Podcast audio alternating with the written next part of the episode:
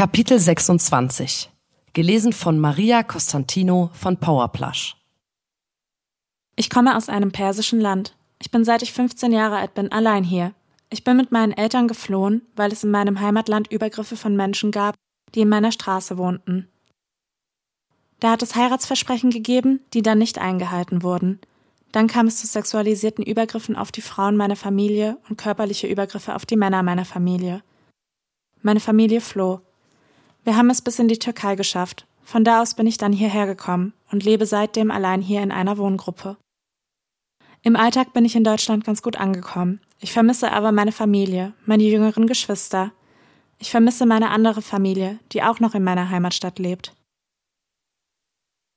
Ich habe dauerhaft Angst vor Abschiebung. Da kommt auch immer mal was von der Ausländerbehörde. Ich würde gerne in eine Therapie gehen, geht aber nicht, weil keine Krankenkasse.